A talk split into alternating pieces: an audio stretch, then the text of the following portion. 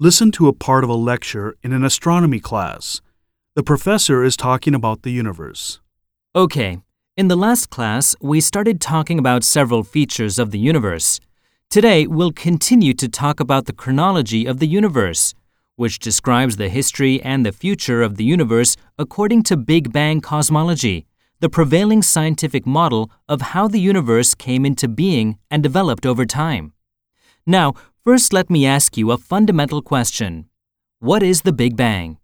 It is the instant at which the universe is thought to have begun rapidly expanding from a singularity known as the Big Bang. Then the next question is when was the universe born?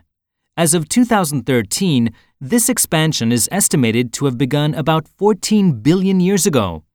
For the sake of convenience, we have so far divided the evolution of the universe into three phases. Now, let's look at them one by one.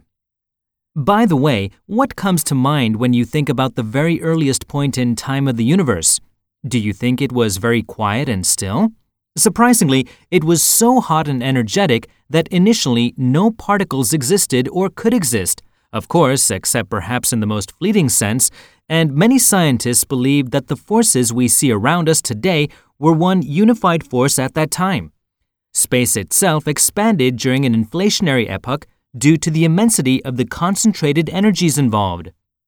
Contrary to this, in the second phase, the full range of complex and composite particles we see around us today became possible. So did the first neutral atoms, although almost all of them were hydrogen, and the cosmic microwave background radiation we can detect today. In fact, modern high energy particle physics theories provide satisfactory explanations about the phenomenon at the energy level. So, physicists believe that they have a good understanding of the subsequent development of the fundamental universe around us. Now, let's move on to the next phase. The third phase started with a universe whose fundamental particles and forces were as we know them.